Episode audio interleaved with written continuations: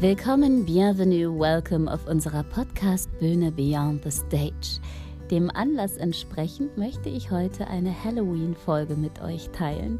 Zum Gruseln laden euch heute ein Christina Arndt, Karin Kiorina, Mike Olsowski und ich. Ich wünsche euch ganz viel Spaß an diesem Abend vor Allerheiligen und ja, gruselt euch ein wenig. Nicht vergessen, die ganze Welt ist Bühne.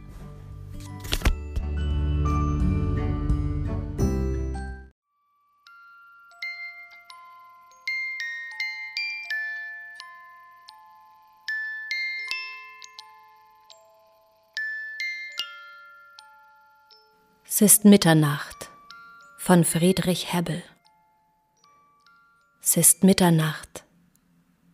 Der eine schläft, der andere wacht.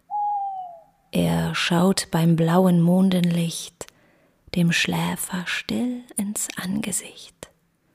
Drin tut ein böser Traum sich kund.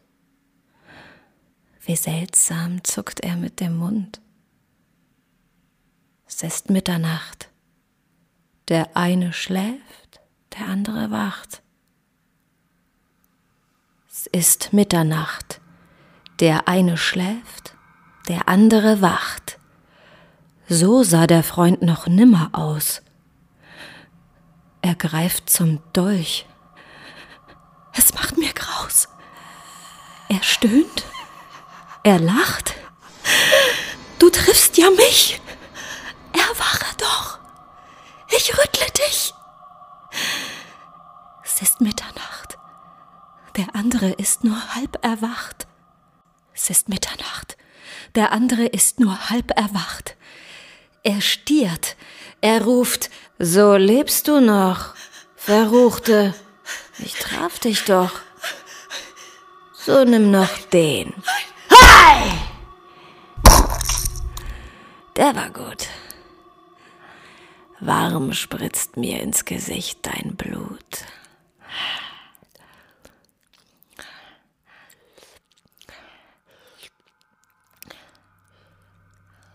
Es ist Mitternacht.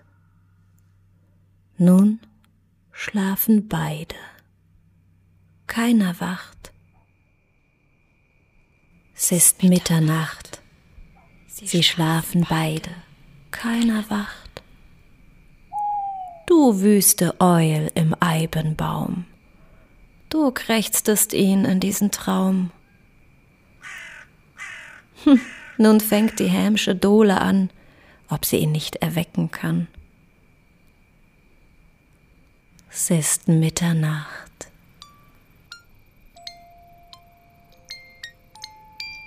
Gott gebe, dass er nie erwacht.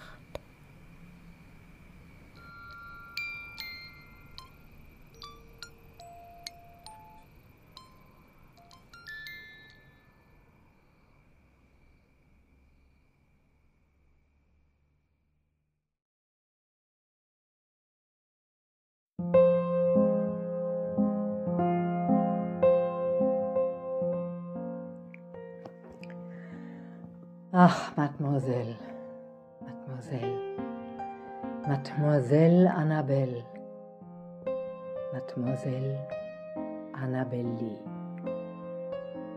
Seit sie gestorben sind, um wie viel schöner wurden sie. In jeder Nacht trägt sie der Wind zu mir ins Bett her wie Magie. Mademoiselle, Mademoiselle. Mademoiselle Annabelle. Sie waren wohl zu schön und hell, zu gut und hübsch und wunderbar. Und Blumen hatten sie wie ein Altar. Und ich war Anna, das Juwel. Anna, das Mädchen vom Hotel. Und immer freundlich waren sie vielleicht zu freundlich waren sie. Sie wohnten fürstlich, königlich beinahe. Und ich weiß wirklich nicht mehr, wie es geschah. Ich kam aufs Klingen, wie es brauch. Sie riefen mich jetzt in der Nacht wie viele andere Gäste auch. Das hat mich nicht darauf gebracht. Ich. Ich hatte keinen Mord im Sinn. Die anderen haben Arbeit, Schlaf, die Stiegen, Gänge, Galerien. Doch sie, sie braucht Medizin zum Schlafen. Anna, du bist brav. Zehn Tropfen, gib mir zehn, nicht mehr. Ich aber goss das Fläschchen leer. Nun bin ich eine Mörderin. Ich war das Mädchen kurz und gut. Sie waren schön, sie waren gut. Viel Gäste hatten sie im Haus und so viel Geld gaben sie aus. Die Wimpern zupfte ich subtil, die Nägel Sexappeal. Ach, Mademoiselle, Mademoiselle, Mademoiselle Annabelle, Mademoiselle Annabelle Lee, seit sie gestorben sind, um wie viel schöner wurden sie. Mademoiselle, Mademoiselle, Mademoiselle Annabelle Lee. Glaubt ihr, verdächtigt man mich auch? Polizei, die Ärzte. Oh, ich komm aufs Klingeln, wie es braucht. Ach, die Mörder sucht man anderswo. Doch all die Fürsten, Grafen her und hin, die euch verehrten auf den Knien, diese Gesellschaft zählt nicht mehr. Nur das Geheimnis, das uns eint. Glaubt ihr, dass ich mich dran gewöhne? Niemals. Sie kommt vielleicht schon morgen. Das Selbst ist nicht der Täter, nein. Der Schuldige ist ihre Hand allein. Anna, du bist brav. Zehn Tropfen, gib mir zehn, nicht mehr. Ich aber gieße das Fläschchen leer. Ach, die Geschichte drückt mich sehr. Und eines Tages spring ich vom Balkon. Und dies Begräbnis, sowas anzusehen, die Kosten. Na, bei dem Preis der Orchideen? Sie wollte mit der Yacht nach Java auf der See. Java. Ja, ich komm. Ich gehe.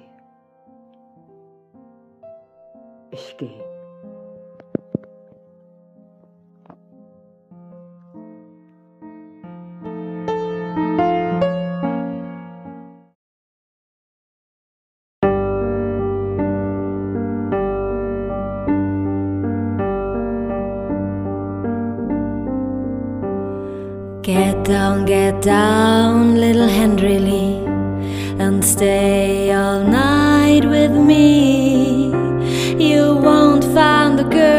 in this damn world that will compare with me. And the wind did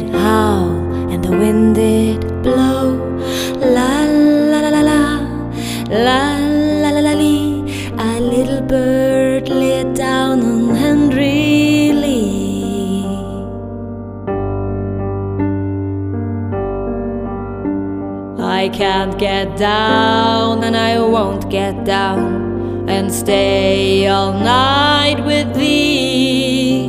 For the girl I have in that merry green land I love far better than thee. And the wind did howl and the wind did blow. La la la la la, la la la la lee. A little bird lay down on Henry Lee.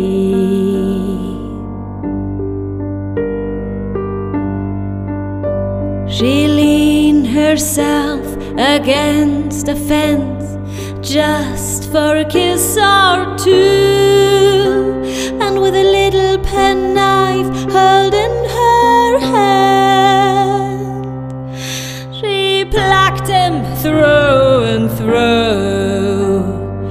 wind did roar and the wind did moan. La la la la la, la la la la.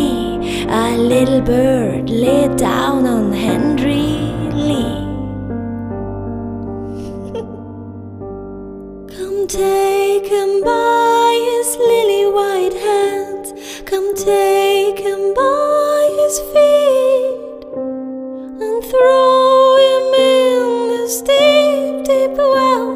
just more.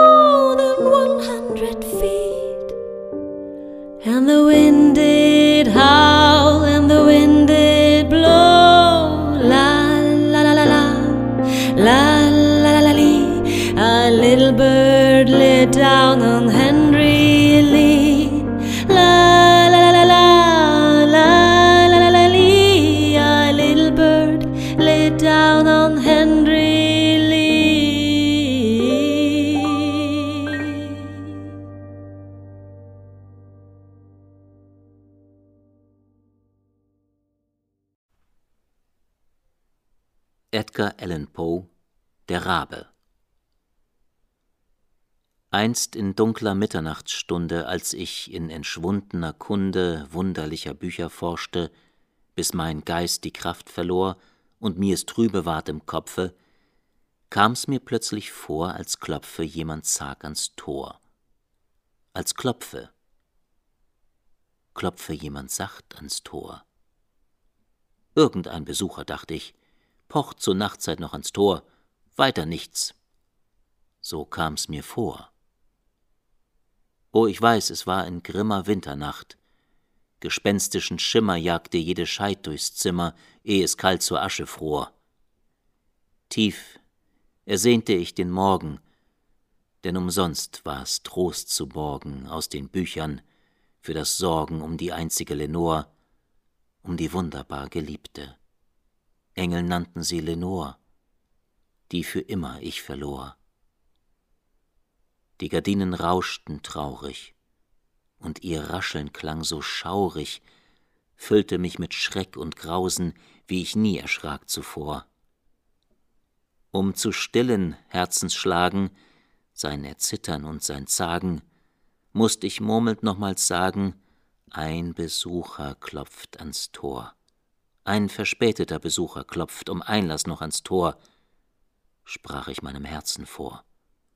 Alsobald ward meine Seele stark und folgte dem Befehle. Herr, so sprach ich, oder Dame, ach, verzeihen Sie, mein Ohr hat Ihr Pochen kaum vernommen, denn ich war schon schlafbenommen, und Sie sind so sanft gekommen, sanft gekommen an mein Tor, wusste kaum den Ton zu deuten, und ich machte auf das Tor. Nichts als dunkel stand davor. Starr in dieses Dunkel spähend stand ich lange, nicht verstehend, Träume träumend, die kein irdischer Träumer je gewagt zuvor. Doch es herrschte ungebrochen Schweigen. Aus dem Dunkel krochen keine Zeichen, und gesprochen ward nur zart das Wort Lenore. Zart von mir gehaucht, wie Echo flog zurück das Wort Lenore. Nichts als dies vernahm mein Ohr. Wandte mich zurück ins Zimmer, und mein Herz erschrak noch schlimmer, da ich wieder klopfen hörte, etwas lauter als zuvor. Sollt ich, sprach ich, mich nicht irren, hört ich's am Fenster klirren. O, ich werde bald entwirren dieses Rätsels dunklen Flor. Herz, sei still, ich will entwirren dieses Rätsels dunklen Flor. Tanzt ums Haus der Winde Chor? Hastig stieß ich auf die Schalter. Flatternd kam herein ein alter, stattlich großer schwarzer Rabe, wie aus heiliger Zeit hervor, machte keinerlei Verbeugung, nicht die kleinste Dankbezeigung, flog mit edelmännischer Neigung zu dem Pallaskopf empor, gerade über meiner Türe, auf den Pallaskopf empor, saß und still war's, wie zuvor. Doch das wichtige Gebaren dieses schwarzen Sonderbaren löste meines Geistes Trauer, und ich schalt ihm mit Humor. Alter, schäbig und geschoren, sprich, was hast du hier verloren? Niemand hat dich herbeschworen aus dem Land der Nacht hervor. Tu mir kund. Wie heißt du? Stolzer, aus plutonischem Land hervor. Sprach der Rabe, Nie, du Tor. dass er sprach so klar verständlich. Ich erstaunte drob unendlich. Kam die Antwort mir auch wenig sinnvoll und erklärend vor, denn noch nie war dies geschehen. Über seiner Türe stehen hat wohl keiner noch gesehen solchen Vogel je zuvor. Über seiner Stubentüre, auf der Büste je zuvor, mit dem Namen Nie du Tor. Doch ich hört in seinem Krächzen seine ganze Seele ächzen. War auch kurz sein Wort, und brachte er auch nichts als dieses vor. Unbeweglich sah er nieder, rührte Kopf nicht noch Gefieder, und ich murrte murmelnd wieder, wie ich Freund und Trost verlor, werd ich morgen ihn verlieren, wie ich alles schon verlor. Sprach der Rabe, Nie, du Tor! Seine schroff gesprochenen Laute klangen passend, dass mir graute. Aber, sprach ich, nein, er plappert nur sein einzig Können vor, dass er seinem Herrn entlauschte, dessen Pfad ein Unstern rauschte, bis er letzten Mut vertauschte gegen trüber Liederchor. Bis er trostlos Trauer klagte in verstörter Liederchor, mit dem Kehrreim nie, du Tor. Da der Rabe das bedrückte Herz zu lächeln mir berückte, rollte ich den Polsterstuhl zu Büste, Tür und Vogel vor, sank in Samtsitz nachzusinnen, Traum mit Träumen zu verspinnen, über solchen Tiers beginnen, was es wohl gewollt zuvor was der alte ungestalte Vogel wohl gewollt zuvor, mit dem Krächzen Nie du Tor. Saß, der Seele Brand beschwichtend, keine Silbe an ihn richtend, seine Feueraugen wühlten mir das Innerste empor, saß und kam zu keinem Wissen, Herz und Hirn schien fortgerissen, lehnte meinen Kopf aufs Kissen, Licht begossen, das Lenor pressen sollte, lila Kissen, das nun nimmermehr Lenor pressen sollte wie zuvor. Dann durchrann, so schien's, die schale Luft ein Duft aus Weihrauchschale, edler Engel, deren Schreiten rings vom Teppich klang empor. Narr, so schrie ich, Gott bescherte dir durch Engel das begehrte Glück vergessen, das entbehrte Ruhn, Ruhn vor Leonor. Trink, o trink das Glück, vergessen der verlorenen Lenor. Sprach der Rabe, nie, du Tor! Weiser, rief ich, sonder Zweifel weiser, ob nun Tier, ob Teufel, ob dich Höllending die Hölle oder Wetter warf hervor, Wer dich nun auch trostlos sandte oder trieb durch leere Lande, hier in dies der Höll verwandte Haus, sag ich dich verlor. Gibt's? Gibt's in Gillet Balsam? Sag mir's, ehe ich dich verlor. Sprach der Rabe. Nie, du Tor! Weiser, rief ich, sonder Zweifel weiser, ob nun Tier, ob Teufel. Schwör's beim Himmel uns zu Häupten, schwör's beim Gott, den ich erkor, schwör's der Seele so voll Grauen. Soll dort fern in Edens Gauen ich ein strahlend Mädchen schauen, die bei Engeln heißt Lenor? Sie, die himmlische umarmen, die bei Engeln heißt Lenor sprach der Rabe. Nie, du Tor! Sei dies Wort dein letztes, Rabe oder Feind. Zurück zum Grabe. Fort, zurück in Plutons Nächte. Schrie ich auf und fuhr empor. Lass mein Schweigen ungebrochen. Deine Lüge frech gesprochen hat mir weh das Herz durchstochen. Fort von deinem Thron hervor, heb dein Wort aus meinem Herzen, heb dich fort, vom Thron hervor. sprach der Rabe. Nie, du Tor! Und der Rabe rührt sich nimmer, sitzt noch immer, sitzt noch immer auf der blassen Pallasbüste, die er sich zum Thron erkor. Seine Augen träumen trunken wie Dämonentraum versunken. Mir zu Füßen hingesunken droht sein Schatten tot empor. Hebt aus Schatten meine Seele je sich wieder frei empor? Nimmermehr, o oh nie, du Tor. Die Füße im Feuer von Konrad Ferdinand Meyer Wild zuckt der Blitz. Im fahlem Lichte steht ein Turm. Der Donner rollt. Ein Reiter kämpft mit seinem Ross, springt ab und pocht ans Tor und lärmt. Sein Mantel saust im Wind. Er hält den scheuen Fuchs am Zügel fest. Ein schmales Gitterfenster schimmert golden hell. Und knarrend öffnet jetzt das Tor ein Edelmann. Ich bin ein Knecht des Königs, als Kurier geschickt nach Nîmes. Herberg mich. Ihr kennt des Königs Rock. Es stürmt. Mein Gast bist du. Dein Kleid, was kümmert's mich? Tritt ein und wärme dich, ich sorge für dein Tier.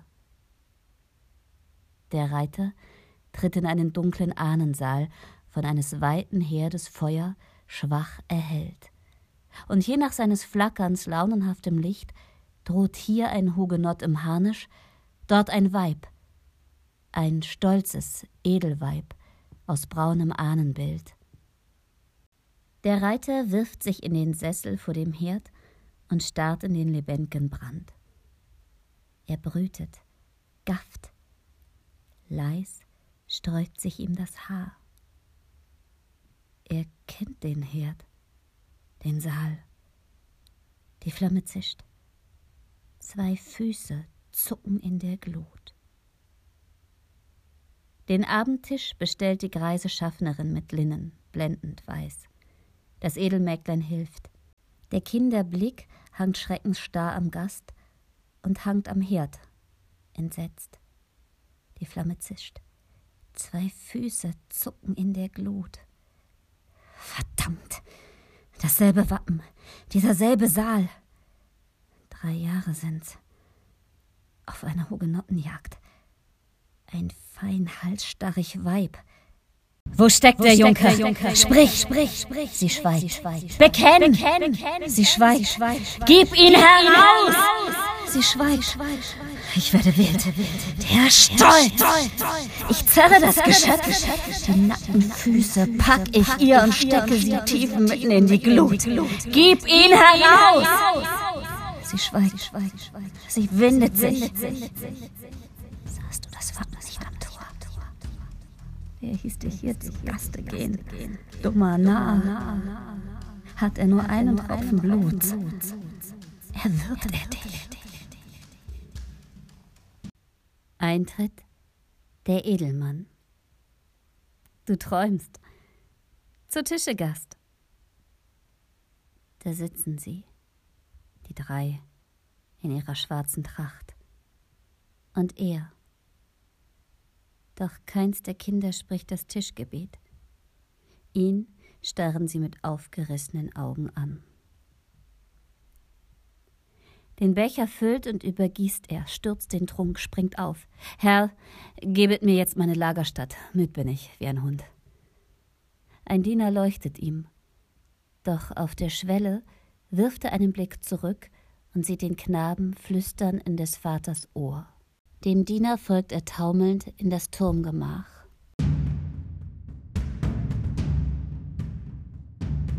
Fest riegelt er die Tür. Er prüft Pistol und Schwert. Gelb pfeift der Sturm. Die Diele bebt, die Decke stöhnt, die Treppe kracht. Dröhnt hier ein Tritt. Schleicht dort ein Schritt. Ihn täuscht das Ohr. Vorüber wandelt Mitternacht. Auf seinen Lidern lastet Blei und schlummernd sinkt er auf das Lager. Draußen plätschert Regenflut. Er träumt. Gesteh! Sie schweigt. Gib ihn heraus! Sie schweigt. Er zerrt das Weib. Zwei Füße zucken in der Glut. Aufsprüht und zischt ein Feuermeer, das ihn verschlingt.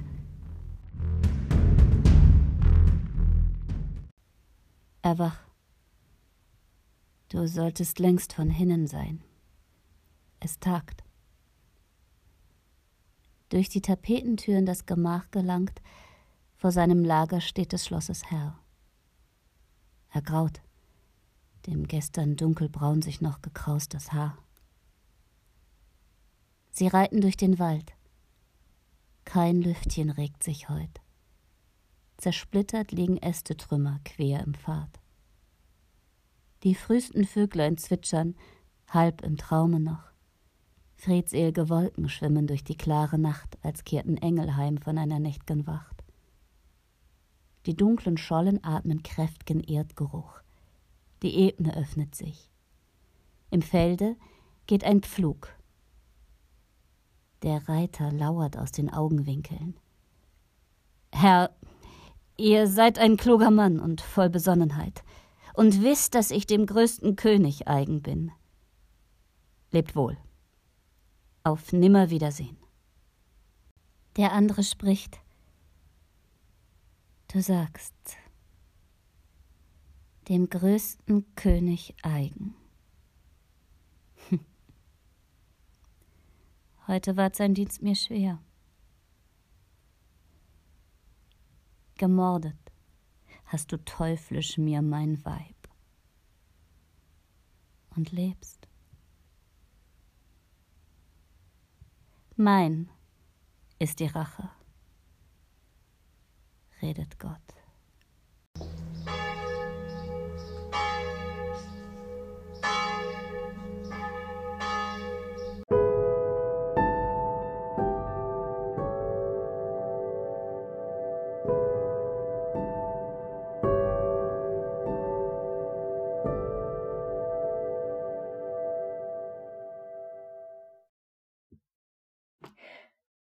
Ein aussterbender Beruf. Ja, meinen Sie? Aber ganz und gar nicht. Eher eine Berufung, die zugegebenermaßen ein gewisses Schattendasein führt. Wie ich dazu kam? Nun, es fing damit an, dass ich mal wieder meine Arbeit verloren hatte. Tja, das geht heutzutage ganz schnell. Besonders, weil ich eine Frau bin und noch dazu in einem Alter, das man bei einem Mann als die besten Jahre bezeichnen würde. Es blieb mir also gar nichts anderes übrig, als zum Arbeitsamt zu gehen. Und dadurch sollte sich mein Leben von Grund auf ändern. Ich nahm die U-Bahn.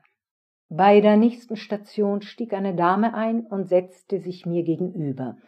Sie hielt einen Korb prall gefüllt mit Obst und Gemüse fest an sich gepresst. Auf der einen Seite lugte ein kleiner Papiersack hervor, dem ein penetranter Knoblauchgeruch entstieg. Nun sollte ich hier vielleicht anmelden und anmerken, dass ich Knoblauch verabscheue wie die Pest. Also, dass sich manche Menschen ganze Bündel davon an die Wand hängen, empfand ich schon immer als geradezu pervers.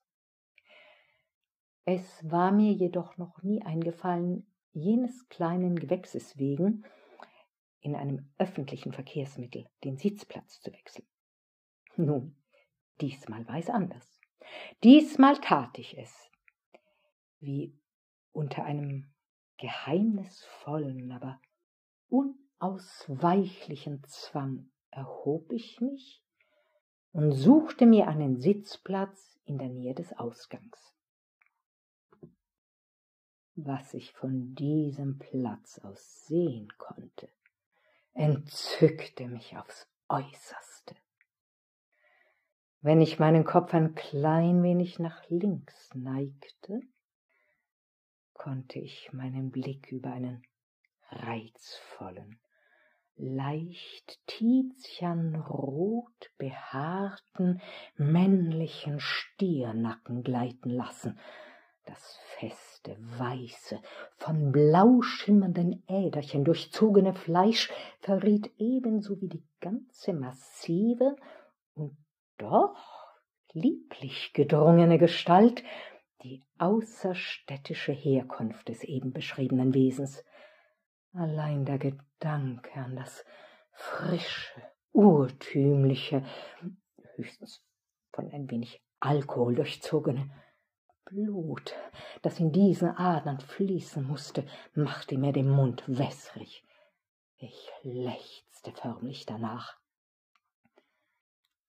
Besonders angetan jedoch hatten es mir die frischen roten Apfelbäckchen, die in einem leuchtenden Karmesinrot und frisch wie steirische Renetten glänzten. Der eben beschriebene Typ Mann war in meinem Leben bisher ein völlig Unbekannter, also dies nur zur Klarstellung. Die Tatsache, dass dieser männliche Stiernacken eine derartige Verlockung auf mich ausübte, erstaunte mich nicht wenig. Mein Verlangen, in den meinen Augen so freizügig dargebotenen Nacken oder alternativ in die köstlichen Apfelwangen zu beißen, steigerte sich ins Unermessliche. Sekunden bevor die U-Bahn in die nächste Station einfuhr, stillte ich schließlich meine Begierde, indem ich dem Objekt meiner Lust blitzschnell die Spitze meines linken Eckzahns in das doch ledrige Fleisch grub.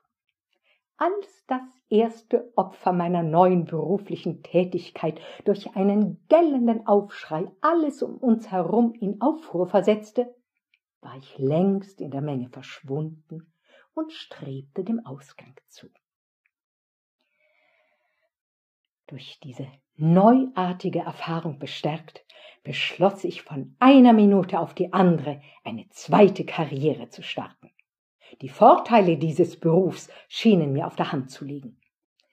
Es ist für eine Frau auch dann noch möglich, als Vampirin zu arbeiten, wenn die Zeiten, wo wir uns als Vamp verkleiden und sehen lassen können, bereits passé sind. Selbst mit dritten Zähnen ist ein kraftvolles Zubeißen durchaus vorstellbar. Als ich nun im Amt an die Reihe kam, erlebte ich eine herbe Enttäuschung. Der Beamte hatte derzeit nur zwei Angebote für weibliche Vampire vorliegen nämlich die einer Faschingsgilde, die mit einem besonders lebensechten Exemplar aufwarten wollte, und die eines Masochisten. Also ich nahm das Angebot der Faschingsgilde an, wenngleich es nicht gerade das war, woran ich so gedacht hatte. Erstens war vertraglich festgelegt, dass ich nicht wirklich zubeißen durfte und dass, falls doch jemand Blut zu sehen wünschte, dies ausschließlich aus Ketchup zu bestehen hätte. Ich konnte mich irgendwie des Eindrucks nicht erwehren, dass diese ganze Aktion als ein recht oberflächlicher Scherz gedacht war und dass meine wahren Künste aufs gröbste vernachlässigt wurden. Aber ich nahm dies Angebot an, so als eine Art Generalprobe. Und ich darf Ihnen versichern, es wurde ein voller Erfolg. Die Leute lachten Tränen, und ich kam zu vorgerückter Stunde, als die Anwesenden nicht mehr so jedem kleinen Kratzerchen ihre volle Aufmerksamkeit widmeten, dann doch noch auf meine Kosten. Da nach diesem hoffnungsvollen Beginnen kein weiteres ernstzunehmendes Angebot mehr folgte, beschloss ich, die Sache selbst in die Hand zu nehmen. Seither bin ich als freiberufliche Blutsaugerin tätig. Ein harter Job, das kann ich Ihnen versichern. Man lebt von Biss zu Biss. Tja, die Konkurrenz ist groß, unüberschaubar und rechtlich nicht zu belangen, weil sie sich nicht offen deklariert. Dementsprechend gering sind meine Gewinneinnahmen, von ein paar Werbespots abgesehen, bei denen ich gelegentlich mitwirken durfte, reicht es gerade mal so zum Überleben. Aber ich beiß mich schon durch. Wenn Sie mal meine Dienste in Anspruch nehmen wollen, Sie finden mich im Telefonbuch. Mein Name ist Romana Romanescu. In dringenden Fällen können Sie mich natürlich ohne Voranmeldung aufsuchen. Mein Büro befindet sich Ecke Siebenbürgerstraße, Karpatenplatz. Die Tür steht jederzeit offen. Und sollte ich mich gerade mal ausruhen, dann klopfen Sie doch bitte dreimal auf den Sargdeckel. Ich danke Ihnen.